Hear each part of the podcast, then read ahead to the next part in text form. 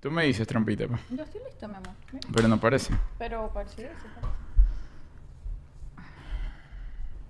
Bueno, señores, estamos de vuelta en nuestro podcast acostumbrado de todos los martes, el preferido de la familia venezolana, latinoamericana y de habla hispana. Con ustedes, Juliet Lima. Y Arturo de las Rivas. Bienvenidos, bienvenidos. Hoy vamos a hacer un- una especie de ciclón de dinero también. ¿Te acuerdas del ciclón de Ah, dinero? yo del dinero. ¿Tú te me acuerdas? acuerdo del dinero. Mi familia se reunía los domingos. Mi, mi, mi, mi familia no son de azar ni nada de eso. No, Pero, no son de azar. o sea, no son de jugar. Sí, son más de... Pero al menos mi mamá y mi papá. Sí tengo una tía que es jugadora profesional. Ajá, y se ha ganado cosas, pero... Ya, pero- yo ya, para allá iba. ¿Quién es? Ah, no, pero aparte, no, no, no es solo ella. Ella dice, mi familia no es de azar. Tiene, una, tiene dos tías que se han ganado casas en el azar. Es verdad. Bueno, mi tía, mi otra tía no se ganó una casa. Mi tía, una se ganó mucho dinero con la cual Ajá. compró una casa. Ajá. Este, y tengo una tía que siempre está pegando números, siempre. Y le encanta estar metida en el bingo. Yo nunca me he ganado nada Ay. en el azar. Yo tampoco. Pero soy afortunado en el amor.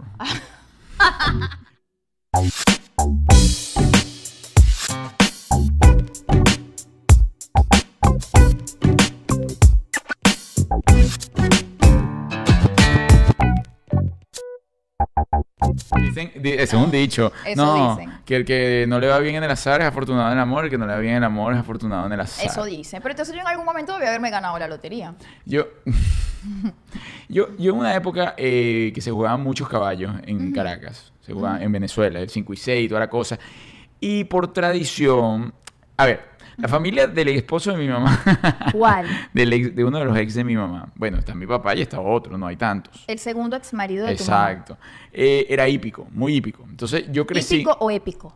Hípico. Entonces yo crecí con esa onda hípica de ir para el hipódromo y todo, y me gustaban los caballos, entonces entendía lo que era el juego de los caballos. Y una época que jugué mucho caballo y, me gustaba también eh, ir a los casinos y todo esto, más nunca fue vicioso, ni mucho menos, ¿no? Nosotras teníamos como una época en la que era como divertido, era una salida divertida entre mujeres. Mi prima, mis tías, nos arreglábamos, nos poníamos bien bonitas y nos íbamos para el bingo. Era muy divertido. Hubo una época de casinos que Venezuela estaba llena de casinos Sí. y bingos y divertía. cosa. Claro, que era algo novedoso. Sí. Eso fue una época novedosa. Bueno, ¿no? y Arturo, yo, yo creo que la gente gasta su plata en lo que le da la gana. No, no, no, yo no estoy poniendo eh, en tela de juicio en, en lo que se hizo, en lo que no se hizo, pero es que era una época donde Venezuela, la verdad, uno no lo ve ahorita, pero estaba en un crecimiento insólito, a pesar de todo lo que estaba Sí. pasando. O sea, yo recuerdo, mire, hicieron un bingo, bingo casino, en La Trinidad. Mira para dónde se fue esto. Hicieron una cosa monumental, una cosa grandísima. Aquellos que no son de Caracas, bueno, La Trinidad es una zona de Caracas donde lo único que había en ese entonces eran unos perros calienteros y un estacionamiento vacío, horroroso ahí, un auto lavado, una cosa. Incluso hubo un Tropiburger en la época. ¿Se acuerdas, ¿Te acuerdas de Tropiburger? Claro. ¿Comiste alguna vez en Tropiburger? Sí. ¿Te gustaba? Mm, No lo recuerdo, la verdad. Tropiburger. Pero yo me acuerdo, mi sueño era ir a McDonald's, pero mis papás no nos llevaban a McDonald's. El, el guapo. El guapo era el Pero sí, Tropiburger. alguna vez. Pero yo voy a decir que yo no soy fanática de las hamburguesas de carne. Mm, Había Tropipollo. ¿Ah, sí? Pero no lo recuerdo. Y seguramente en ese momento, a esa edad, no tenía pues yo la, la madurez para discernir y saber que... Sí. que- Pero tú, sa- tú sabes que yo, yo una vez pasé la pena de mi vida en un bingo. ¿Por qué? La pena de mi vida. Porque la primera vez que yo iba al bingo, Ajá. estaba con mi prima Maui, mi tía Yumira, estaba mi mamá, y estábamos sentaditas ahí en el bingo, ¿no? Y yo obviamente no tenía ni idea de jugar bingo. Y entonces me explican, ajá, cuando dices así, te- si, si haces como, si pegas todos estos numeritos, tú gritas línea. No, eh, pero depende, ¿no? Pues, pues puede ser, hay distintos bingos. Está la- el, el- el usted- es mi cuento, no te Ah, puedes meter en mi cuento, No, no, no te estoy diciendo para saber cuál O era. sea, porque él siempre tiene sus experiencias y yo dejo que él fluya. Yo voy a contar por primera vez una mía y él va, él va- es estoy mi- es mi estoy intentando entender cuál es tu bingo. Bueno, es mi bingo. El punto es que me dijeron tal, pues si haces así, haces línea. Y yo emocionadísima, emocionadísima. A mí, el- a mí el tema del dinero siempre me ha gustado mucho. Y entonces imaginar que me lo podía ganar en ese momento una cosa, pero fu, fu, fu. Ajá. Y entonces yo estaba emocionadísima y pues, coño, no, nada, y gritan por allá, línea, línea, todo el mundo, ¡ah, línea! ah". Buenísimo, arrancamos otra vez. ¿Qué pasó cuando arrancamos? ¿Qué? Yo hice línea y grité, todo el bingo callado, y yo grité, ¡línea! Claro, porque era nada más solo un premio Ay, para esa sí, línea. era solo una línea. ¿Y se burlaron de ti? Bello, todo el bingo volteó a verme. Sí. Mi, mi- mi familia con la cabeza así agachada. Yo no entendí. ¿Y yo qué pasó? ¿Pero qué hice línea? ¿Qué, qué pasó? Y mi tique, es una sola, ya no se están contando las líneas. Ahora es cartón lleno. Ajá, ahora es X, cartón lleno, B1, Qué B2. vergüenza. Yo nunca había pasado tanta pena. Imagínate, todo el bingo volteó a mirar a la loquita. Oye, pero tú sabes que no eres la única. yo, yo llegué a ver en esa época de bingo, tenía un amigo que era fiebrú al bingo. Y la mamá era fiebruísima al bingo, Angelito. Eso era, "Ángel, vamos para el bingo. Eso, o sea, lo mejor de la vida era ir para el bingo. Entonces, a mí la verdad, como que te digo, no me gustaba mucho. Pero incluso en una época lo usábamos hasta de predespacho. Vamos a decir, Claro, si sacamos acá el bingo y tal, la y te cosa. pagas la fiestita. Claro, él ganaba, él ganaba, era su- su- suertudísimo. Pero recuerdo eh, más, eh, más de una vez escuchar bingo y la señora llegaba ya y no era bingo nada. Usted no, señora, usted y, y, y la gente como se alegra, porque eso es como, eso es como, ¿sabes? Un boomerang. Todo el mundo, ay, coño, no gané, no, este tipo. hace-". Y cuando dicen eh, bingo incorrecto. Ah, todo, el mundo, señor. todo el mundo aplaudí, qué bien, estamos otra vez montados en el barco y Sí, tal. a, mí, a mí me parece, siempre y cuando se tome como un juego y algo divertido, eso, como algo divertido. Hay Sí. gente que ya es una enfermedad, obviamente. Pero el Señor de los Ríos y yo, cuando viajamos a lugares donde hay bingos, este sí nos dedicamos a hacer nuestro bingos, no, casinos. Casino. Nos pero eso sí, tenemos un budget. Nosotros tenemos un presupuesto para el juego. Si lo perdimos, lo perdimos. Lo puedes haber perdido en una hora, como en toda la noche, ese ya es tu problema. Exacto. Pero eh, de, de ahí no nos pasamos. A mí una vez me sacaron de uno. Pero. ¿Hiciste trampita? No, chica, ¿cómo va a ser Estabas trampa? contando. No, no, no, Pepe, sí, bueno, no, no, no. Ni lo, ni lo he intentado. O sea, no me creo con la agilidad mental para contar. ¿Usted sabe eso? Contar las cartas y cómo es. Una gente que de ¿Tú te verdad acuerdas- juega. ¿Tú te acuerdas una vez en Aruba? ¿Qué Que pasó? el chico que nos repartía las cartas era Ah, nuestro, eh, sí. bueno, no era nuestro amigo, lo conocimos esa noche, pero llegamos a un casino en Aruba y había como que había como que gente súper cool y como que te reconocían de las novelas, entonces nos pusimos como a jugar. Sí. Y en el momento que, que te retiras, yo no me acuerdo que estábamos jugando, güey. No, estábamos jugando Blackjack. Blackjack. Y nosotros tenías no jugamos bien. Blackjack. No, para nada. Lo hacíamos para pasar un ratico chévere. Y entonces cuando íbamos como a lanzar o no, él nos hacía como, Sí. no vamos a decir ni su nombre, ni su cara, ni qué casino porque lo pueden votar. Él Pero nos decía, él hacía como, él decía, ¿tú estás, seguro, ¿tú estás seguro que tú vas a volver a lanzar ahí? Y yo, ajá. y, y volvía. Y así iba. Incluso llegó un momento que el, porque el blackjack, yo sí sé, yo sí sé jugar, más no, tampoco cuento las cartas porque ahí todo el mundo como que cuenta sus cartas. Eh, eh, ellos tienen como una secuencia, ¿no? Entonces, el que cierra le puede echar a perder el juego a todo el mundo, porque dependiendo de cómo tú hayas tenido la lectura del juego, ya tú sabes lo que va a lanzar más o menos el croupier. Entonces, ¿qué pasó? Sí. mucho trabajo. En- ajá. Entonces, nosotros estábamos cerrando la mesa. Entonces, le podíamos echar a perder el juego a toda la mesa. Entonces, ¿qué sucedió? Cuando se dio cuenta también el vecino, que estábamos ahí era echando flechas. Vecino de mesa. El vecino de mesa. El vecino también empezó. Mira, pero mejor no pida. Pero ahora pide. Quédate, quédate así, quédate así. quédate- Entonces era como un juego colectivo Sí. muy divertido. Pero lo que iba. Ajá. Esas han sido nuestras anécdotas. Cuando yo te dije que me votaron del casino, me votaron porque yo estaba en un casino en Maracaibo. Eso era en wow. el Maruma, si no me equivoco, ¿no? Ese es uno de Maracaibo, o el del lago, no recuerdo. Uno de los dos tenía el, el nuevo, el, el casino. Y que sus... Mentira, no era en Maracaibo, era en Margarita. Ya me acordé, era en Margarita, en Margarita. en Margarita. Y yo me meto al casino a jugar en Margarita y toda la cosa. A mí me gusta jugar es ruleta, eh, para echar broma y toda la cosa. Y entonces estoy poniendo mis cosas en la ruleta. Y tú sabes que cuando la ruleta está llena, eso es una cantidad de fichas y fichas por todos lados. Y el mismo número lo juega mucha gente. O sea, es pues, Claro. probable que el 24 ahí Claro. tenga 30 monedas distintas el 24. Yo puse mis moneditas. ¿Y qué pasó? Vino uno. Ay, te las movieron, gordo. Cuando puso su ficha, me la lanzó al medio. Pero, pero la ficha estaba tocando nada más la línea, o sea, la estaba rozando. Estaba en el límite. E- Y, y él, y ojo, cuando sucedió eso, el croupier acaba de decir, no más. ¿No? Y sabes que cuando no más tú no puedes Sí, meter la mano sí, ni nada. Entonces, cuando dijo no más, yo vi mi ficha que la acababan de Ay, rozar gordo. y cayó el número en pleno. Ah, ¿qué hizo el croupier? Me la movió y me la puso en el medio. Y le dije, no, no, ¿qué tal? No, llámese Uri. Bueno, señor, por favor. Ay, gordo, te saca. le, le vamos a pagar su ficha y se me va del casino. Ay, mi amor. son unos desgraciados porque esos son, son unos ladrones. Porque entonces, claro, como yo iba ganando, Claro. entonces, no, por favor, se va. Porque, ¿sabes? Una de las tantas pocas veces que gané, eh, aunque si yo saco las pérdidas con las ganancias, siempre van a ser más las pérdidas que las Pero ganancias mira en qué esa cosa. eres el amor. Ah, ah, tú estás bien. Bueno, esto se fue, Sí. se salió de Ay, control. no, yo, yo mi- de mis experiencias también más chévere en el casino. Más chévere. de las más chéveres y las más Ajá. bellas que he experimentado. Sido, ahorita que se acerca mi cumpleaños, es un buen momento para el cumpleaños el 19 de noviembre. Es un buen momento para recordar que cuando fui a Las Vegas y yo me paseaba por Las Vegas, y me sentaba en el casino con Arturo, siempre venía un seguridad y me paraba. Eso es verdad. Y me decía que yo no podía estar sentada en la mesa. Yo decía, ¿por qué? Porque tienes que tener más de 21. Y yo, Sí, es verdad. Y a mí no me paraban, Ay, yo desgraciado. me sentía tan feliz cuando tenía que sacar mi identificación de la cartera. Mm. Qué bello momento, porque además ya tenía 30 y dele largo. Claro. Y, Sí. pero yo te digo, lo que pasa es que, la verdad, bueno, además de que tú te ves muy bien, Juliet. Ay, o sea, tú- ¿Viste que ya me hizo efecto el plasma? No, ¿Qué no, me no, hice? tú te, Mira cómo está. te ves muy bien, muy Wow. de impacto. Eh, la, eh, la temperatura, la temperatura de Las Vegas, la vida que se lleva en Las Vegas, es muy ruda. Entonces, incluso nosotros estando allá pocos días, la piel se te seca, se te agrieta, es más todo el cigarrillo, el humo del cigarrillo, todo huele a cigarrillo, donde te montes huele a cigarrillo, todo es un ambiente artificial. Entonces, cuando estás en ambiente artificial, el ambiente natural es terrible. Entonces, yo me imagino, o sea, uno dura seis meses allá y son como seis años. Sí. ¿Entiendes? Entonces, las muchachas que te atendían, que todas tenían 20 años, parecían de 40, y no es por meterme con ellas, yo estoy seguro que ellas se van un día para la playa y vuelven a regenerarse. Pero, pero ahí todas están chupadas, una cosa que yo decía, Eso no de funciona así, Arturo. Una vez que tú dañaste tu piel, ya la dañaste. No que te vas un día para la playa y La Tienes que invertir mucho dinerito. La manda pa' Pierina una mucho semana. Aesthetic para poder retomar esa juventud. Bueno, sí, en la onda de los casinos de Venezuela recuerdo que quería cerrar el tema de la Trinidad. ¿Y qué sucedió con todos los casinos? Nada, ahora son como unas cosas ahí. No hicieron nada, pues yo juraba cuando cerraron el casino de la Trinidad, que como ese edificio era totalmente nuevo y una cosa y una infraestructura novedosa, algo iban a hacer ahí. X, lo que sea. Así sea un restaurante de 10 pisos. Ah, no, ah, moco no. hicieron. Mira, eh, eh, Por favor. perdón. Mira, Por favor, me perdonan. Por favor. Mira, eh, bueno, te voy a decir una cosa, Ah. Arturo, de verdad, deja tu moral y tu decencia, te voy a decir una Pero cosa. una cosa, pero tiene que haber un equilibrio, una cosa que lo no, diga no, yo. No, no, no, no, no, yo tengo que explicar esto. El viernes pasado tuvimos un show en Orlando, además agradecer a la gente de Orlando, el show fue increíble. No fue muy bien. No fue súper bien, claro, teníamos...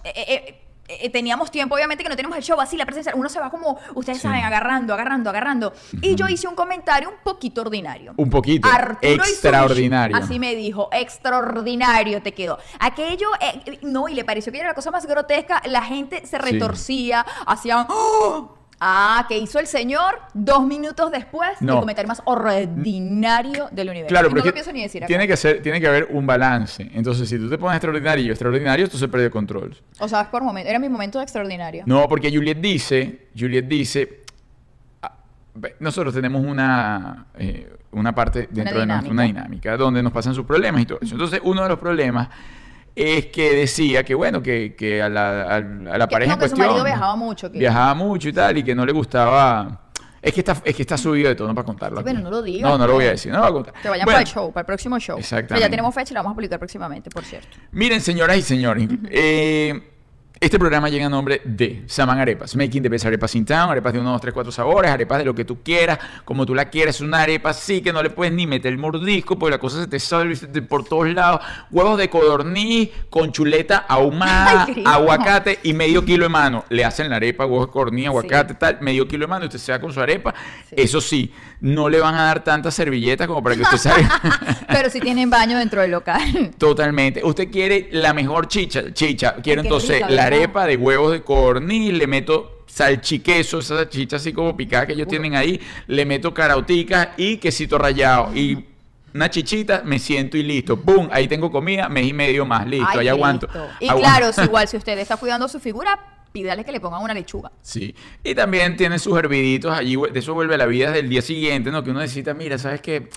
Me trasnoché, me voy a tomar este hervidito. Bueno, ese hervidito. Los mejores de la vida. ¿Qué tienes que hacer? Ir a Samán Arepas y decirle, yay, qué rico. Y ya le van a dar su 20% ahí de descuento en la compra. Pero tienes que, de- se lo tienes que decir. Incluso cuando llegas ahí, pregunta si está yay.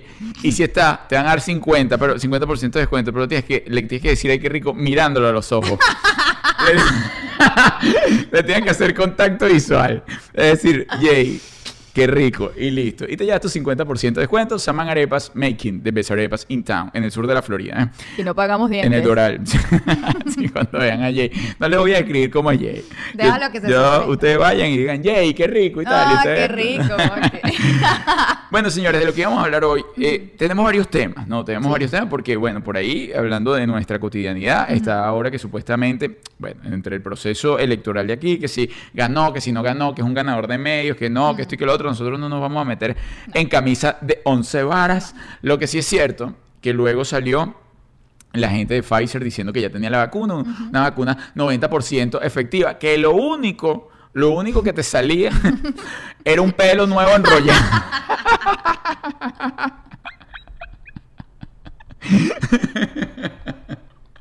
Pero eso no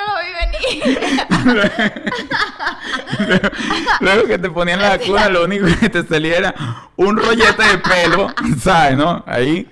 En, en el ojo del pirata, Ay, pero que no importa, que tú te lo ¿por qué quitabas. Que después de la tercera depilación no te salía más. Así que si usted se pone la vacuna, no vaya para la pieza por lo menos hasta que le salga el tercero que usted Ay, se lo Arturo, qué desagradable, mentira. Bueno, pero- Yo lo que sí iba a decir es que conmigo no cuenten para la vacuna. Eh, bueno, no, no, no, Conmigo yo que no cuente. No, conmigo tampoco. Yo, yo incluso, eh, bueno, Que se lo pongan a parientes Sí, más no, cercanos y que no. después de cinco años nos cuenten qué pasó. Porque además le voy a decir algo. En torno a todas las medicinas, si se dan cuenta y si nos da- somos un poco más conscientes cuando leemos la información de lo que nos hace bien o lo que nos hace mal, incluso en los alimentos, todos los estudios realizados por los tal, por el laboratorio, cual, cum, cum, eh, siempre tienen el punto a favor, luego tienen un punto en contra, luego viene otro a favor. O sea, es una cosa de volverse los locos. Imagínense ustedes con una vacuna como esta. Tienen que pasar por lo menos 30 años para saber qué va a ocurrir en tu organismo. Ojo, aplaudo, lo aplaudo. ¿Por qué? Porque el 90% de la población, y no me estoy metiendo con nadie, cree en todo esto, en el tema de la vacuna. ¿Y qué va a pasar? Entonces ahora se van a ir a vacunar y todo está en libre, qué chévere, todo, ya no hay máscaras en los aeropuertos. Eso va a pasar de un día a otro. Esa cosa va a pasar Ay, de un día a me están saliendo Sí. pepitas, Arturo. Eso va a pasar de un día a otro. Si esta gente dice que es 100% efectiva, un 90% efectiva, y dicen que, bueno, mira, ya aquí colocamos mil, aquí colocamos 50 mil, aquí colocamos. Eso se desaparece, así como se desapareció el H1N1, la porcina, la baviar, la. De un día a otro, usted va a decir, ¡Ah! Usted se recuerda cuando teníamos que ir, checa, hacer mercado con la cosa y esa cosa y está metido ocho meses en la casa. Lo vamos a recordar como un año loco de transformación, de mucha gente que se fue y de mucho aprendizaje, espero yo. Yo creo, el otro lo conversaba con Arturo, con lo adelantados que están, yo creo que ya debería existir un brazalete Ujú. súper recontra inteligente que nos los podamos poner las personas que ya nos dio coronavirus. Entonces tú tienes ese brazalete, porque claro, por ejemplo, yo salgo a la calle, ¿por qué me pongo mascarilla? Porque el señor que está caminando por la calle no sabe si a mí ya me dio o no me dio, no sabe si yo lo puedo contaminar. Entonces, por respeto a las otras personas, uno se coloca la mascarilla, ¿entiendes? Porque ya yo no me voy a contaminar de nada porque ya lo tuve, no voy a contaminar a nadie porque no lo tengo. Pero las personas que están a mi alrededor no lo saben. Bueno, claro, lo que está diciendo Juliet es un 90% cierto, porque todavía no hay la veracidad como todo al 100% de que eso sea así. Es decir, que tú ya hayas tenido el virus y no te vuelva a dar más. Bueno, hasta ahora no hay ningún caso que pueda decir lo contrario. Sí, sí hay. ¿Dónde? Sí, hay, hay, hay, exi- hay artistas que han salido que me dio y me volvió a dar. Sí, claro, sí hay. Muy pocos, muy pocos, los invito a que lo busquen. no, voy, no me voy a poner en esta disyuntiva contigo, pero te puedo poner aquí casos. Mira, casos dobles de co- coronavirus. A ver, vamos a ver, porque aquí Aumenta el caso eh, al do- ah no, aumenta casos dobles. Aumenta al doble caso de coronavirus, categorización de enfermedades. Eh, en un caso sin precedente, un hombre contrajo una doble. A ver, ¿una doble qué? una contrajo una doble infección de coronavirus en Islandia. Ajá, aquí está, ¿no? En Islandia, mundo. Por eso te Pero estoy se diciendo. refiere a eso esa hay noticia, muy porque esa pocos. noticia puede tener varias... Sí, biofarmacéutica. Es decir, después de que le había salido negativo y que él estaba bien, Confirmó, CEO de la compañía farmacéutica tal, No. confirmó la uni- fue infectado por dos cepas de virus de manera simultánea. cepa podría ser más infecciosa que la otra. simultánea, al mismo tiempo. Sí, no es hay nadie que que, haya que tenido coronavirus, se haya este- curado y luego le haya vuelto a dar el Te lo, coronavirus. claro que sí, Juliet. Voy otra vez porque Seguimos investigando. es el único caso. Tiene doble infección por coronavirus. Es el- Aquí otro. noticia. No vale, esta es otra. Por coro- el único caso en el mundo hasta ahora. Es un caso sin precedentes desde surgió el coronavirus. Un hombre presentó una doble infección por coronavirus. El único caso en el mundo hasta ahora. Ah, es el mismo de que Te lo contrajo. estoy diciendo, mi vida. No, yo te digo, ya tú vas a ver. Ok. Caso a, a- a alguien Él a veces parece como Tauro. le ha dado dos. Él necesita veces tener la razón. No, pero es que yo lo he leído. Si no me lo creé yo en mi mundo Te lo paralelo. tú en tu mundo paralelo, pero ya nos van a volver a todo. Yo estoy convenciendo a la gente de que hagan un Reinfección, brazalete. reinfección de COVID-19. Un hombre se a ver. contagia dos veces. A ver, yo quiero ver eso. Aquí está. Tan salado. Hombre se contagia dos veces y la segunda infección es más severa. Toma.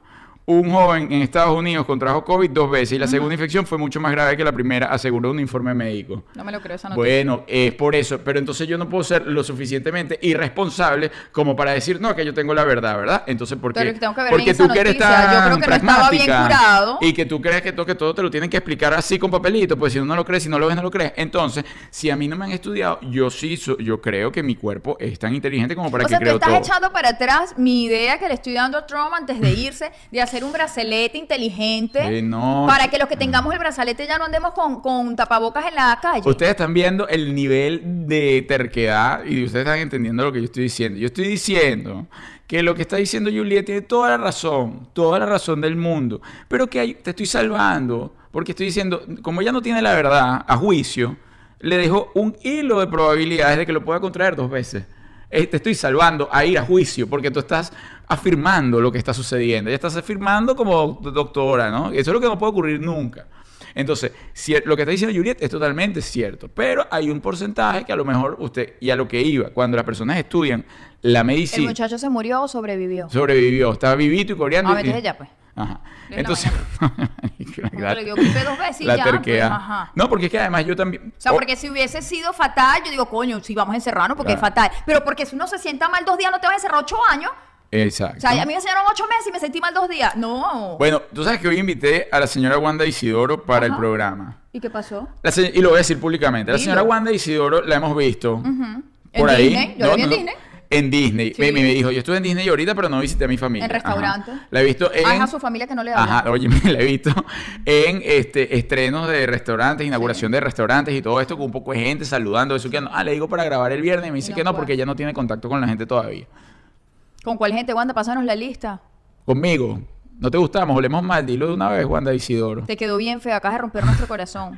No, te amamos igual, Wanda Isidoro. Eh, te esperamos pronto. Pero oye, tú- eh, Wanda es de ese promedio. Es de ese promedio. Alarmista. De, claro, de gente no nada más alarmista, sino poco coherente. Sí, yo a Wanda, debo decir, lo único que estoy molestísima contigo, podría defenderla, yo lo veo diferente a la gente que tiene bebés recién nacidos. Porque uno cuando está recién parida ve a su bebé como un cristalito, hay un virus mortal en la calle, entonces yo Ah, sí quiero pero- dar mi voto a... Claro, pero- No, no la defiendo, se fue para Disney, estoy bravísima contigo. Pero digamos que en ese momento lo entendía, igual que el señor Víctor Drija, lo invitamos al programa, Ajá. tengo bebé recién nacido, eso se respeta. Pero es que justamente al bebé recién nacido no le va a dar. Bueno, Arturo, pero uno como papá no quiere ser el primero. Claro, Entonces, o sea, justamente bebé, sí. ese caso sí que no te lo tengo. Caso de Sí. No, no, yo estoy de acuerdo contigo. recién Pero me estoy poniendo en el lugar de yo recién parida. con COVID. No quisiera arriesgarme, la verdad.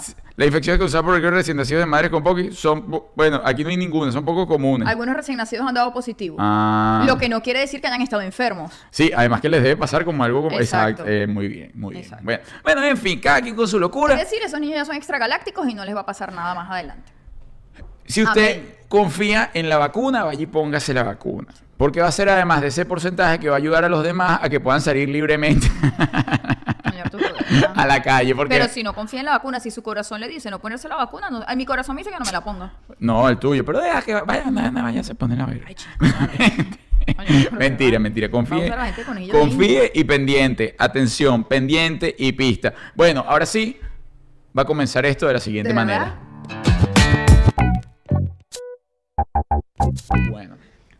Volvimos, señores, volvimos. Y vuelvo con los... presa por las ¿A qué? irresponsabilidades que digo. No, chica, cancelado. Vuelvo con lo siguiente.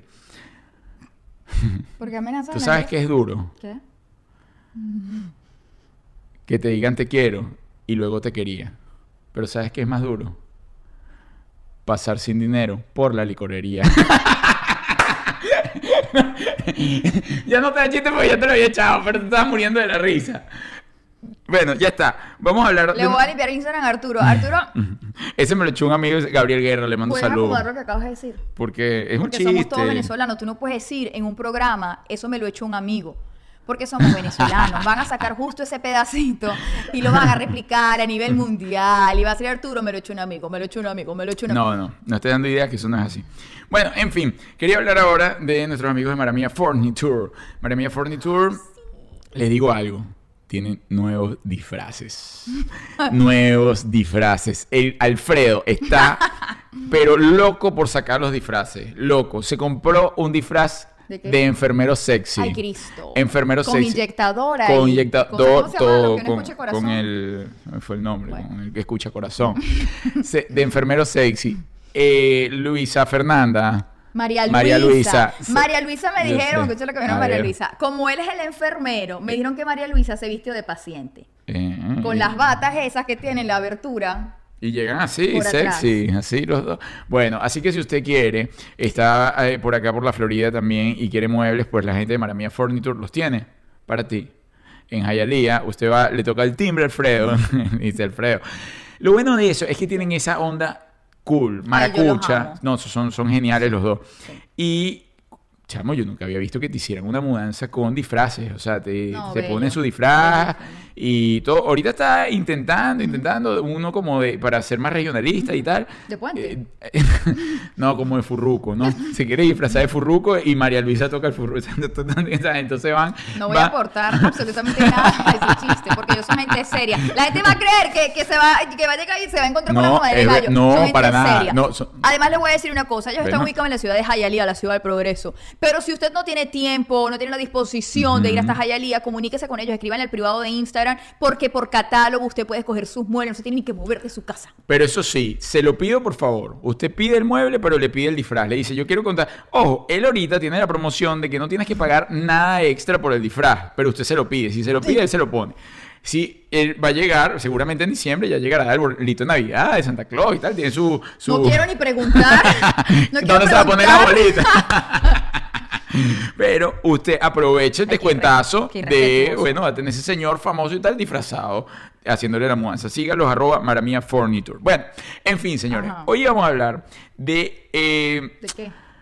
casos de matrimonios locos en el mundo, ¿no? Oye, no, ¿Pero de matrimonios hablas de bodas o, o de... mat- no, de lo...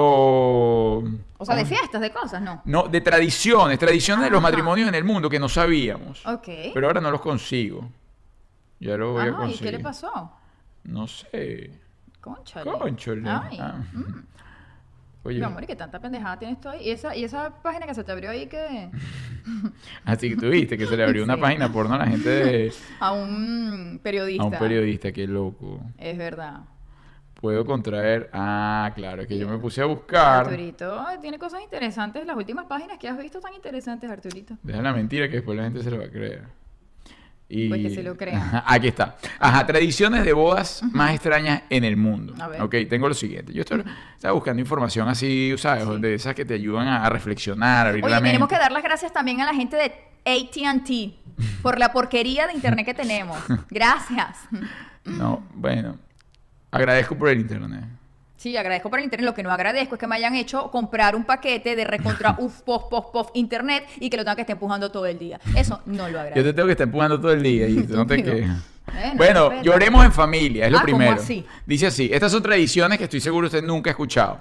Muchas novias se emocionan el día de bodas y Ya, lloran, sí, ¿verdad? no. Eh, lloran y tal. Incluso hace poco vi una que estuvo bien bonito porque ella no se esperaba que el- los pajecitos eran unos niños que ella les daba clase con síndrome de Down. Ay, qué lindo. Y entraron todos y ella no aguantaba el llanto, una cosa súper bonita. Ay, qué. Esas son esas noticias que sí deben expandir, son esas noticias que no hacen tanto ruido como otras, pero son las noticias que de verdad te hacen reflexionar y tener esperanza en la humanidad. Sí, bueno, además realmente cuando vemos el lado bonito, ni cuando Arturo y yo no seamos pro bodas, realmente el acto como tal es como eh, la iniciación de un nuevo ciclo en tu vida y es normal que ese día estés un poquito sentimental. Tot- Yo veo esas cositas y sí, Ah. a veces como que se me agua un poquito el guarapo así. ay, Bueno, o está llorando porque sabe que perdió su libertad.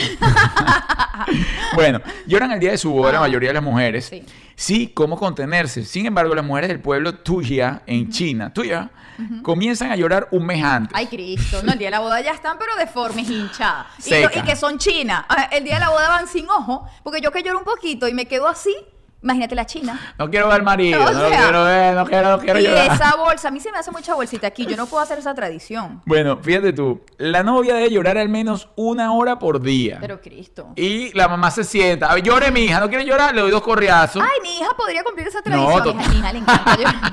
Le encanta llorar. a llorar una hora por día. Y no es una hora así que no, que un llantico, no, que agua, no, a moco tendido, que hipe. Así es. Entonces, a los 10 días, Yo no podría vivir en esa familia. bueno, fíjate tú, En esa, ¿cómo es? en esa, en esa ciudad, comunidad. bueno, o en esa religión, ¿no?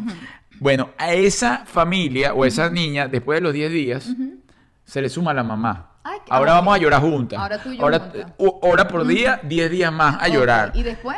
Y Después oye, después de 10 días más, Ajá. es decir, los primeros 10 ya tiene 20 días llorando y la mamá 10. Ajá.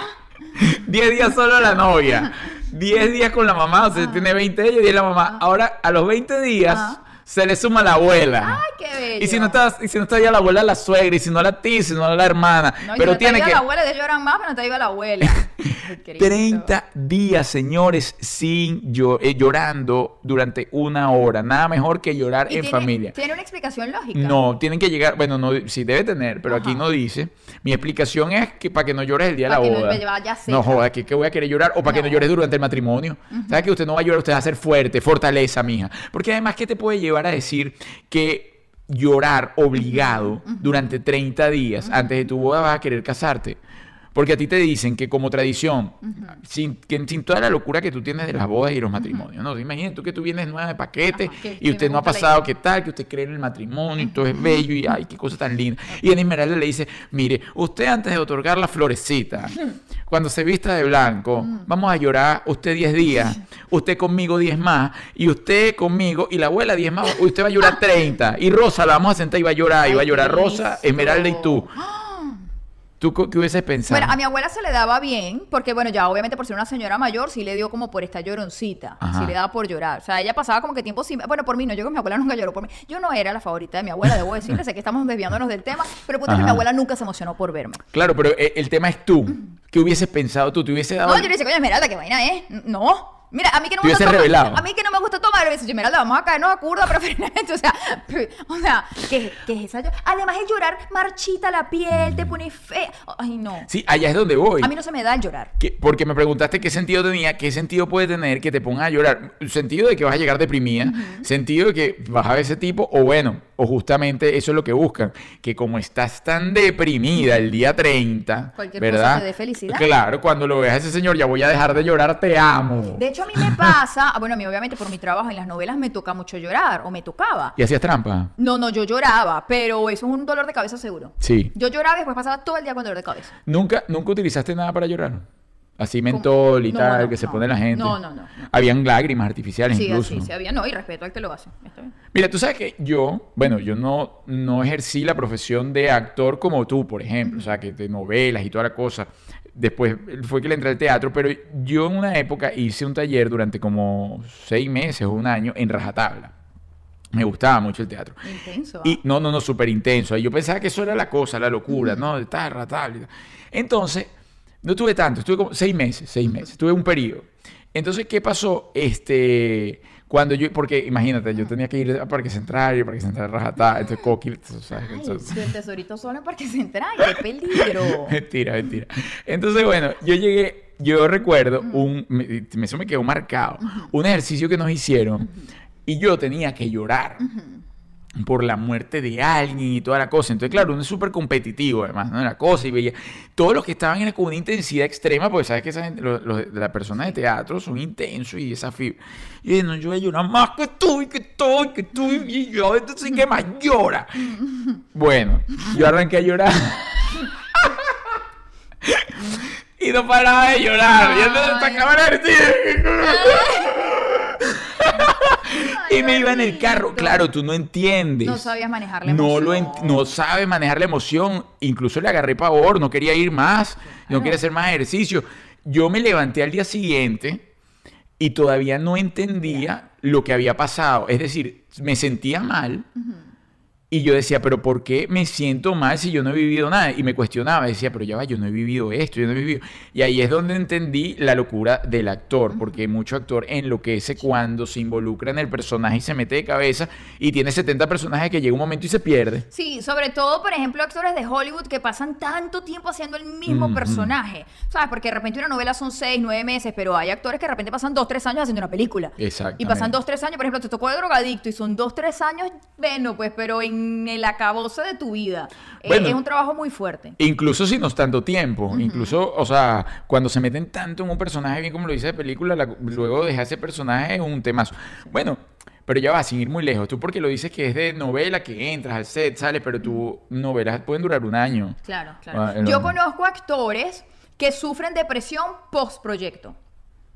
Que les da guayabo porque soltaron un personaje. Ah, y se despiden y Sí, tal. bueno, y hay gente. pues, Yo me acuerdo de mi primer proyecto que se llama La calle de los sueños, que era un proyecto juvenil. El capítulo final todo el mundo lloraba. Mm, claro. Todo el mundo a moco tendido. Yo no entendía qué les pasaba. Sí, pero claro, pero, es que, pero eso va más en la- a la empatía del, del trabajo, ¿no? De, de lo que vivieron. Sí, claro. Yo solo estaba pensando cuánto iba a cobrar en mi próximo proyecto. Qué materialista. Pero eso lo entiendo, pues eso es como cuando se acaba un campamento. Que, Sí, que entonces, se claro, acabó, se se acabó. acabó. Quería ver ya que venía. De hecho, yo ya estaba terminando las novelas y ya yo rapita, rapita, vamos a terminar esto rápido para ver qué viene. Es, me- tú no lo vas a creer, la gente que soy loca. Yo me siento en el cine y me siento en el cine y quiero que se acabe la película. Eres loca, obvio. Sí, Así me encanta la película, pero yo quiero saber qué pasa al final. Sí, eres, no tienes, no tienes, no, no te apegas No. a las cosas, sino que te vas moviendo, está bien. Está Ojo, y bien. me divierto Respetable. muchísimo en mis proyectos. Unos más que otros, obviamente, y les agarro más cariño a unos que otros. Pero jamás me ha dado un guayabo que se termine un proyecto, la verdad. ¿Y tú llegaste a tener algún personaje que hoy por hoy tú digas, yo ese personaje lo quería? Claro, no, la mayoría de mis personajes. Pero que lo quería, o sea, que tú sabes que lo ves, tú lo ves de afuera como una observadora y tú dices, era un personaje que no eras, ojo, que lo querías, que tú dices, oye, yo en algún momento me lo puedo traer porque me lo disfruto. Bueno, hubo un personaje en particular que más me sirvió de catarsis a nivel personal, porque yo ah, estaba viviendo una etapa muy fuerte de mi vida y mi refugio era el trabajo. Rocío en Amor a Palos. Ok. Qué personaje tan divino. Además, ¿Y de qué trataba- de Era, qué- era una cuáles eran las conser- Era una características? conserje Ah, muy ya. ordinaria, muy ordinaria. ¿Esa era la que se comía las uñas con los pies? Esa, esa. Y el director de La- verdad... los- las uñas de los pies. Sí, alcalde era el director y me dejó ser tan libre y yo lo disfruté tanto, tanto, tanto, tanto. Además no me tenía que arreglar, no me tenía que maquillar, andaba todo el día como relajadísima. ¿Y eso lo Además me inventaste tú? fijaba en cierto, en me fijé en ciertos personajes de mi familia, porque yo tengo familia que es de la calle, ¿sabes? Entonces eso me encantaba. ¿Y eso lo inventaste tú? Lo de las uñas, comerse las uñas Claro, sí, él me dejaba hacer lo que yo quisiera, lo que yo quisiera. Era una cosa Ahorita maravillosa. no llega. No, ahorita no llego. La flexibilidad de Julia está en Ahorita el no llego. nivel más básico del No. asunto. Se, le cae algo y se tiene que doblar. Ella que es chiquita te dobla en tres. Ojo, y debo aclarar que físicamente es el momento en el que más fea he estado. Pero a nivel de personaje fue demasiado lo Pero yo me veo en esa no. novela y digo, ¿de verdad? Lo que hiciste. entonces. Horrorosa. Era muy fea físicamente.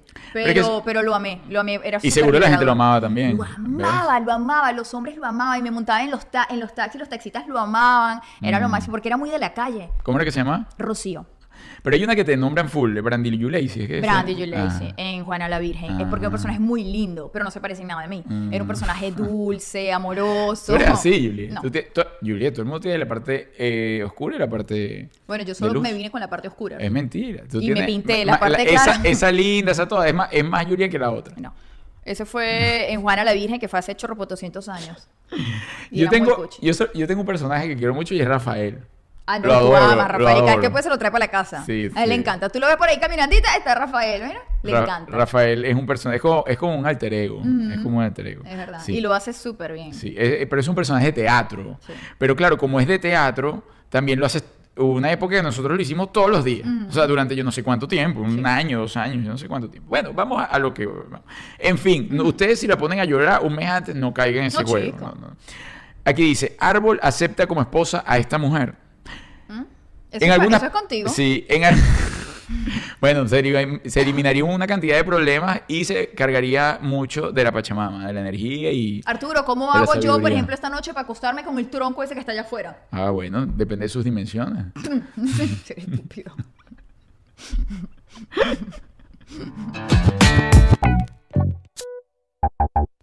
Íntima. Bueno, aquí dice, en algunas partes de la India, las mujeres que pertenecen a un determinado signo astral, imagínate tú lo rebuscado del cuento, que puede tener lógica, ¿no? Llamado Manglik, una combinación astrológica que se da cuando Marte y Saturno están en la misma casa del horóscopo. Atención usted, ¿ah?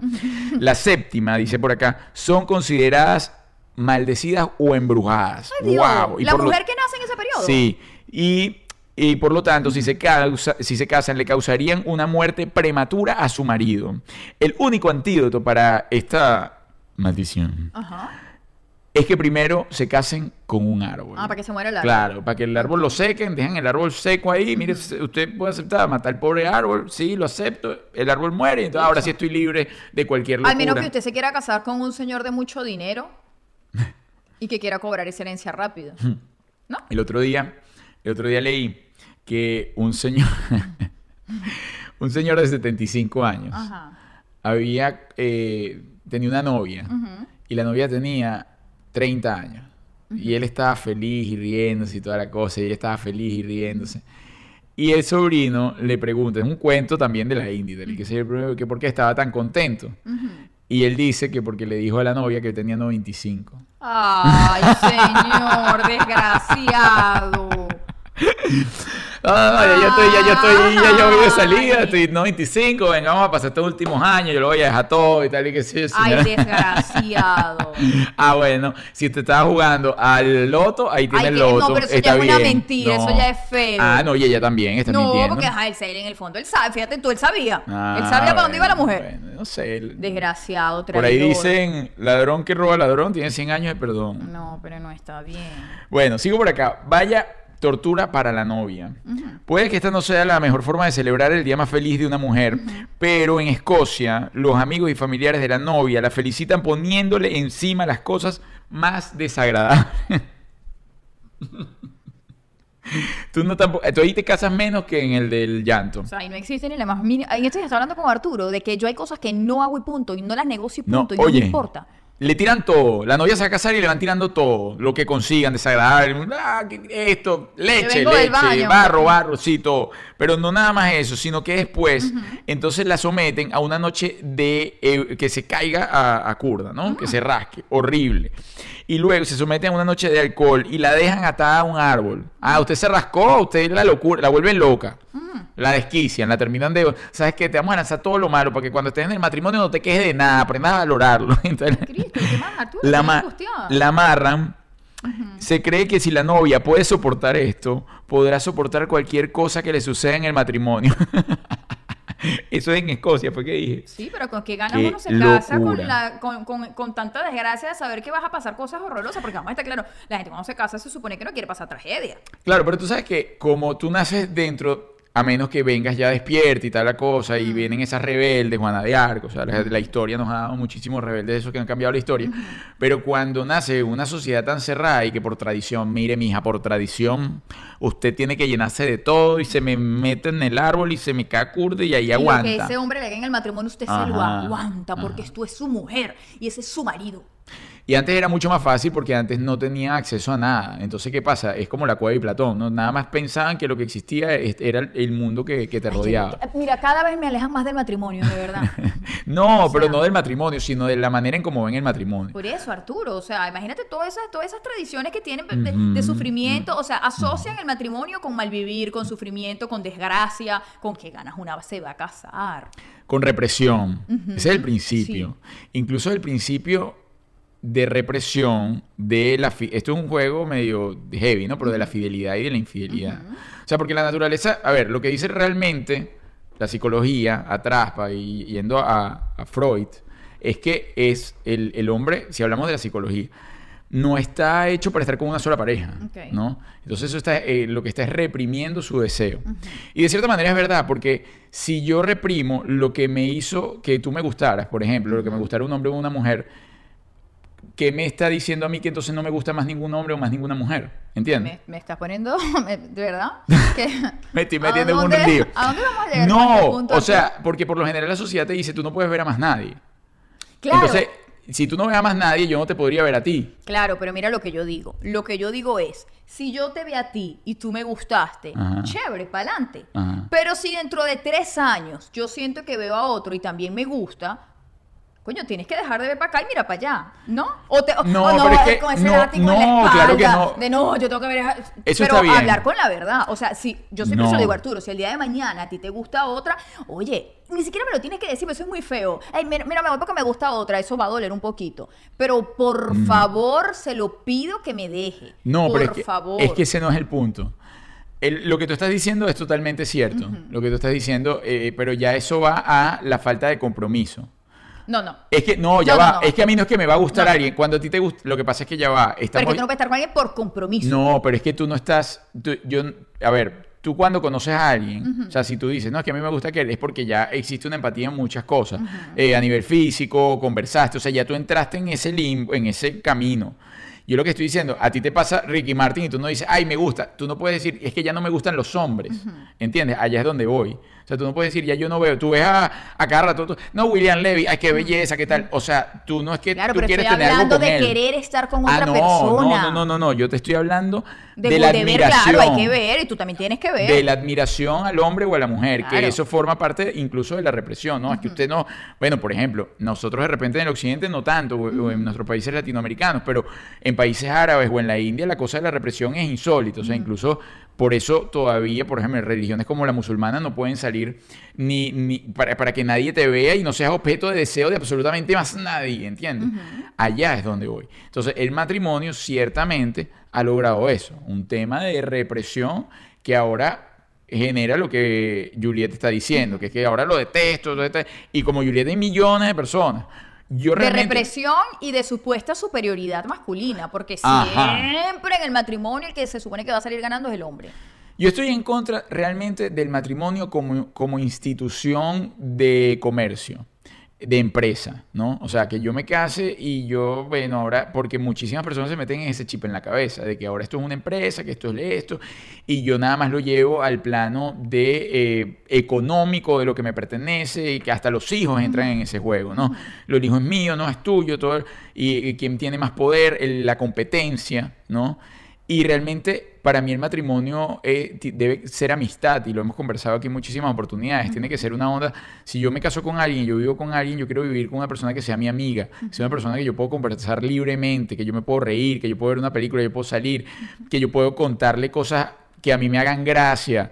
Y sí, hay que hablar del tema económico, obviamente, porque lo, pero lo hablarías con un amigo también que vive en tu casa. Si tú tienes un roommate, tú le dices, mira, loco, hay que pagar hoy la luz, hay que pagar esto, hay que pagar lo otro, necesitamos terminar de completar para esto. O sea, pero Sí, desde la onda... compañerismo. compañerismo y no competencia, que pasa en muchísimos matrimonios. Entonces, el hombre tiene que ser el más fuerte, o el hombre es el que tiene que traer la plata para la casa, o la mujer es la que tiene que limpiar, o la mujer es la que tiene que cuidar a los niños. Eh, eh, eso para mí no existe. Eh, como siempre lo digo, yo creo que en los hogares no existen cosas de hombres y de mujeres. En los hogares existen responsabilidades. Muy Y bien. hay que asumirlas por completo entre ambos. Bravo. Que a uno se le dé más una cosa que la otra, eso ya es un acuerdo entre parejas. Pero no que una cosa sea responsabilidad exclusivamente de la mujer o exclusivamente del hombre. Muy bien. Muy bien. ¿Y cómo es eso de que a ti te puede gustar varias gente, lo que estabas diciendo hace rato?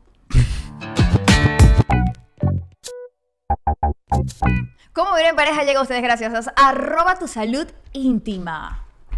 Háblales de arroba tu salud íntima, por favor, ya. Tu salud íntima tiene ahora todos los juguetes que tú querías tener. Además tiene un juguete sorprendente que es el Valle Yoga. Tu amiga mía, que siente que ya no le estaba dando, que la presión había bajado de nivel, que usted escucha a sus amigas, no, que yo aprieto hasta el nivel 3, 4, 5, 6, que se lo demuestre. Y usted cómprese su Valle Yoga, porque el Valle Yoga va a hacer que usted compita con sus amigas y la nuez la parta. ¡Ay! ¡Qué miedo! Ay, Mire, pero más, más allá de toda la connotación sexual que le está dando el Señor de los Ríos, el Valle Yoga realmente es un instrumento para nosotras las mujeres. Parece incomodidad que a todas nos ha pasado en ese momento que de repente estás en la calle y estornudas y dices, ¡ay, se me salió! ¿Mm? Un chorrito de pipí. Ajá, para ese tipo de problemas está el Valle Yoga. Yoga para tu vagina. Lo haces en la intimidad de tu hogar, en el tiempo que tú puedas dedicarle a eso. Y además de tonificar, te vas a divertir. Así es, síguenos en arroba tu salud íntima. Y atención, tenemos un gift card de 100 dólares para ti. ¿Qué debes hacer? Ir en este momento. Es el momento del estreno. Si tú estás conectado con nosotros al momento del estreno, no tres días después, o sea, ve bien. Estreno, ¿cuándo se estrenó? Esto se entrena. eh, hoy es martes 10. 10 Hoy es de, lunes. eh, ah, hoy es ma- martes. Martes 10, martes, martes 10 de noviembre 2020, 2020, se va para la cuenta de arroba tu salud íntima y en la última publicación va a colocar quiero mi gift card, pero lo va a colocar quiero mi gift card en cuatro, en cu- palabra por palabra, toma el capture y me lo envía. Yo voy a estar pendiente a esta hora en la misma señal, voy a revisar y te voy a mandar ¿Lo el manda gift para card. dónde, Arturo? Me lo va a mandar a mí, a mí en arroba Arturo de los Ríos. A tu cuenta de A mi Instagram. cuenta de Instagram y aprovecha y se la manda a arroba doctora Clara Senior también. Bueno, tu salud íntima y pueden utilizar, aquellos que no se lo hayan ganado, el código de descuento parejas20 o parejas30 en eh, la, la página web www.tusaludintima.com.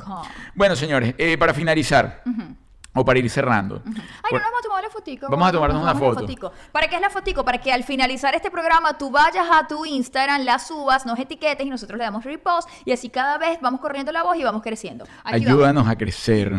Te amamos. Dos, tres. Bueno, chicos, Gracias. dejen todos sus comentarios, sugerencias. Para nosotros es importantísimo. Incluso, incluso, un momentico, a mí esto se me iba a olvidar, pero no. Te lo tengo. ¿Qué? Le voy a mandar saludos a nuestras. eh, ¿Cómo? Elia. No, bueno, le voy- ah, también ella es una. Por acá voy a, voy a agarrar saludos random de la gente que nos escribe para darles todo nuestro cariño y afecto. Por acá está Erika Santander, dice, Arturo, habla de tu relación pasada, nunca lo comentas. No, sí lo he Sí, comentado, lo hemos hemos hablado. hablado. Lo hemos... Pero igual podemos Lo- tocarlo más adelante. Liana Abreu, Juliet, créeme que no te va a gustar estar casada con un piloto. Atentamente, una ex areomosa. Liana Abreu, gracias. Por acá, Elia, mira, cayó Elia, nuestra ah, productora ejecutiva. Un beso para ti. Y dice, qué divertido, vamos a la manera tan clara y directa de Juliet para decir las cosas. Gracias, Elia. Gracias por valorar mi opinión, Elia. Sigo por acá, estos son los mensajes de nuestro programa eh, pasado, no el de Pollito, sino el anterior. Y dice Jaide Romero, saludos chicos, Juliet, aunque un poco dura, pero sí está clara. Y Arturo como que es muy ilusionista. Ajá, vamos a ver que soy ilusionista. Ilusionista. Arturo como que es muy ilusionista. Eh, ahora los papeles se han invertido, los hombres les gusta atender a sus hijos, bendiciones. Bueno, justamente era mi punto. No, Yo ese día estaba diciendo eso. No, y que así debe ser. Eh, por acá dice Joaquín Daniel, like si te gusta el contenido, lo consumes y no tienes pareja con quien aplicar los tips. Mi amor, eres uno de los afortunados. Y cerrando, digo Yesenia Salinas, hola chicos desde Perú, un abrazo, me encanta cada historia que tienen, me hace reír un mundo, saludos, saludos y besos. Za, za, za, za, za, electriquísimo para ti. Ok, vamos cerrando entonces por acá. Lo que dice, ¿quién se robó mis zapatos? Estos son tradiciones locas del matrimonio para que usted no las aplique y las cabemos en el foso. Y dice, algo parecido a la Cenicienta, pero en la vida real. En, algunos, en algunas partes de la India, la novia debe quitarse los zapatos, mostrar su... Doña Arturo, por favor. Mostrar su juanetico y el novio en cuestión debe comerle el honguito. ¡Ay, Arturo! ¡Qué desagradable! Mentira, los zapatos antes, ya va, debe quitarse los zapatos antes de llegar al altar. La familia de la novia eh, intentará robarlos. El novio debe pagar un rescate para recuperarlo. Esto sí que es una guerra. Es como un juego, pero está divertido. Ay, yo daría cualquier cosa porque por poder caminar descalza de aquí a no sé dónde. De verdad que eso de estar entaconada no es lo mío.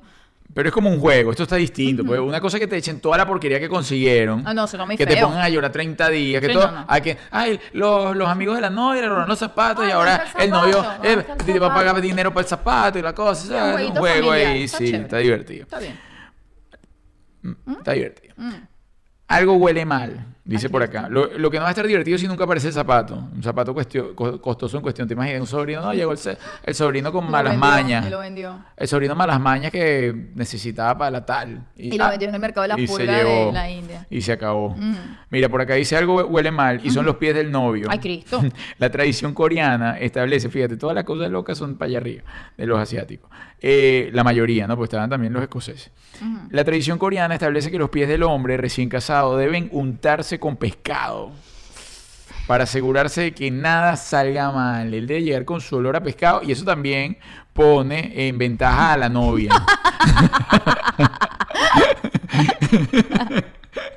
eso, Por el olor a bacalao. eso le da ventaja a la novia si tiene problemitas ahí. Epa, no, que eres tú, no, que soy yo, que tú, que yo, tú te los llenaste de, de pescado. Ah, no, pero que tú. Amiga, arroba tu salud íntima te ayuda con esos malos olores en tus partecitas íntimas. Así es, entonces bueno, eso puede ser una estrategia, a lo mejor. Tienes jabón íntimo, tienes ácido hialurónico para tu vagina.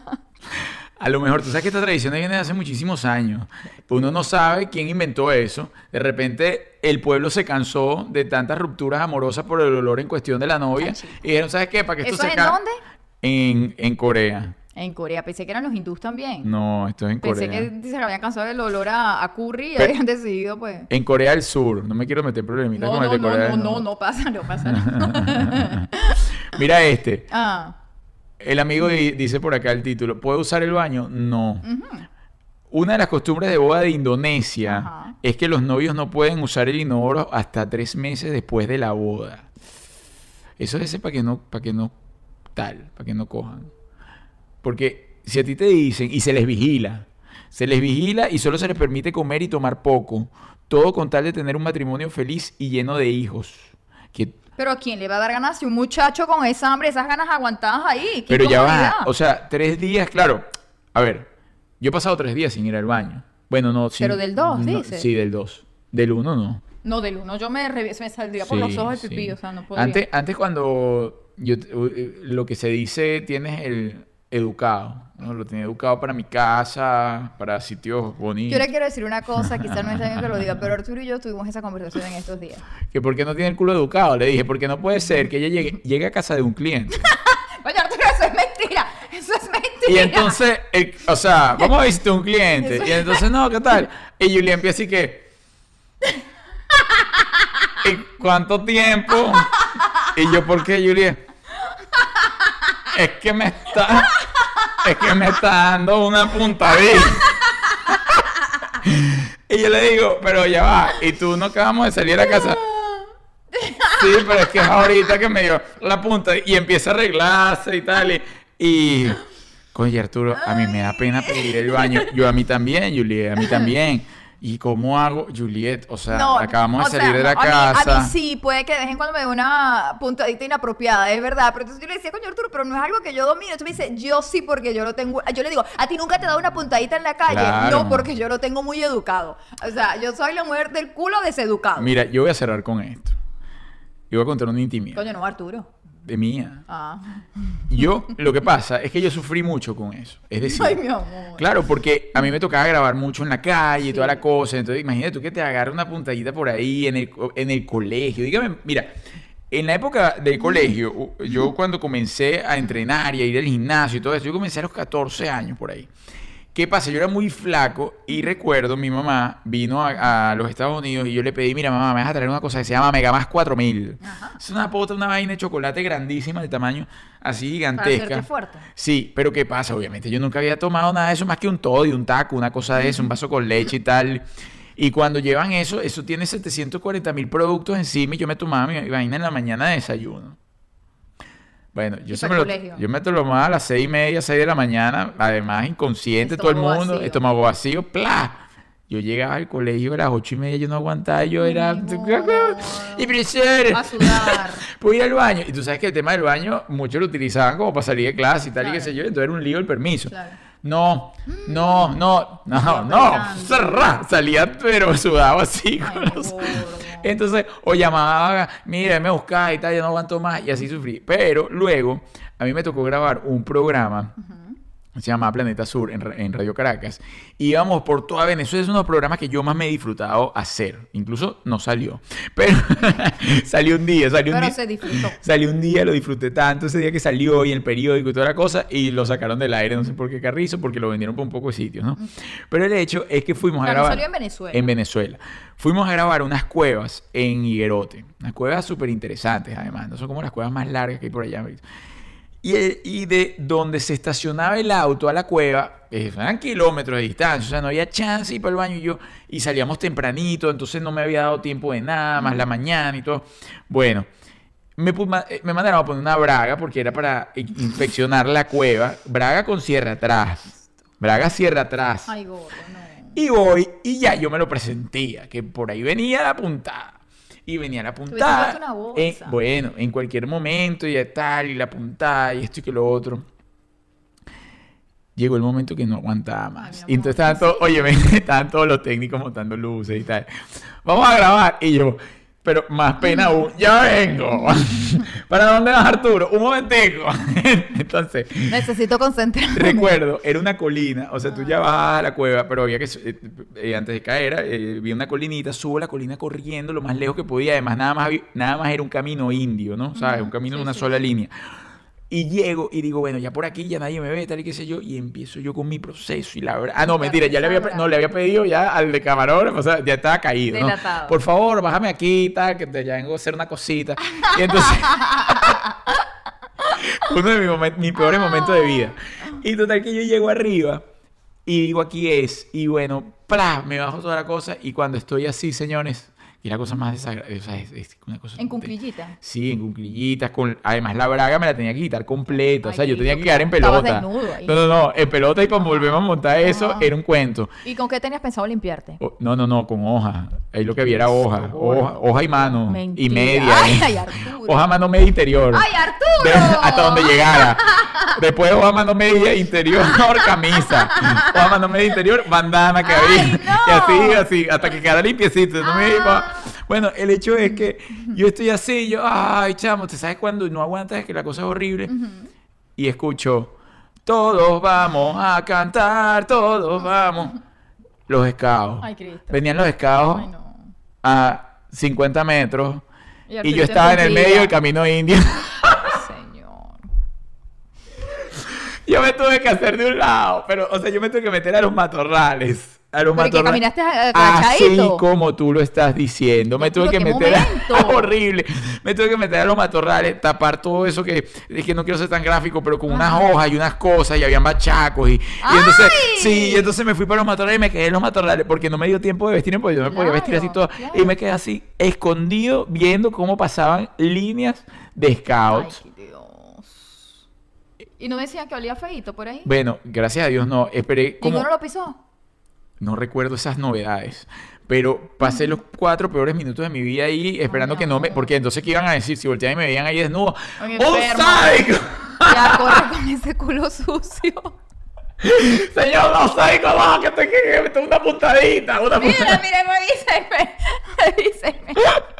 Eres un enfermo. Porque además eran como los guías y los niños, pues, o sea, Ay, como no. los scoutcitos, pues. Pero bueno, entonces, hablando de eso, yo dije, ¿sabes qué? Yo tengo que educar esta zona. Y está educadita. Pero lo único de que de cabo, güey. Ah, sí, tú no tienes nada. Bueno, voy a cerrar con. A cualquiera le da una puntadita. Voy a cerrar con. Voy a cerrar con este. Escupe a la novia. Ah, bello. Bonito. El grupo et- étnico Masai, que, vive, que vive en Kenia y Tanzania, sigue la tradición de bodas en la que el padre de la novia debe escupir a su hija en la cabeza y el pecho. Ponte ahí, Samantha. Samantha no lo aguanta. Le voy a decir, Samantha, cuando te vayas a casar, Si debo casas. ir a la boda si te casas. Si te casas, a ver que no. Oye, menos mal que Isidro no le dio por ahí. Debo para bendecir el matrimonio. Oye, desagradable. Chico, qué Es- necesidad. pero fíjate, con todas las tradiciones locas que hemos leído, que todas las. O sea, estas son todas- algunas. pero todas son para joder la una. Pero allá es. Ajá, número. Es verdad. Allá O es sea, no hay voy. ninguno donde digan al novio, se le corta un dedo, se le dobla, se le... No, no, todo es, Es para una. Es verdad. No, vengan a ver, las voy a buscar por la semana que viene. Pero con todo y eso, fíjate cómo la gente se sigue casando. Y es por obligación. Claro, pues imagínate tú que le digas a la muchacha, mira, ¿sabes que El papá tuyo, que seguramente, bueno, de allá y habrán el tema... acuerdos. el- Ay, papi, escúpeme poquito. El, el tema de la higiene vocal no es ese tan. A lo mejor le escupaste un diente y digo, Disculpa, hija. Eso doblemente bendecía, bendecía con dientes. ¿Dónde es eso? En Tanzania.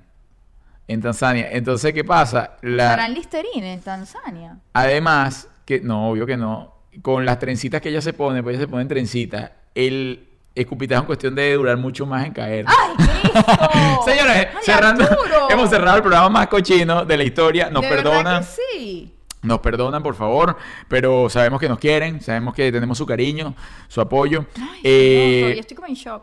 les recuerdo que para que este canal siga prosperando, eh, su apoyo puede venir de la compra de la guía. Tutum. Tum, tum, tum. Y los saludos súper especiales que ustedes mandan. Se les agradece muchísimo. Dentro de poco, si no, voy a tener que meter el contenido en Patreon. Ustedes me dicen. ¿Meto el No, me contenido? está amenazando. Tú me dices, Me ¿meto el contenido en. Patreon? O, o compras guía? ¿O compras dije? ¿O compras taller? Alguna vaina tienes que comprar. ¿Sabes cuánto pago yo aquí? Estúpido. Mira, gracias, gracias a nuestros patrocinantes, arroba Sabanero de Paz, arroba Maravilla Furniture, arroba tu salud íntima. Ay, que estás, estás del ultimito, pero en serio del ultimito. Que Dios lo bendiga, señores. Bye bye. Ah, El 19 de cumpleaños, pendientico. Pendientico que el 19 de cumpleaños. el ¿Qué me jue- vas a regalar? ya va, el jueves no va a haber programa de cama, pero sí vamos a tener otra vez nuestro podcast y Es decir, con que se conectan igual el jueves a las conectan 7 de la noche porque vamos a tener algo para ustedes. algo muy in- íntimo. Bye. Ya me compraste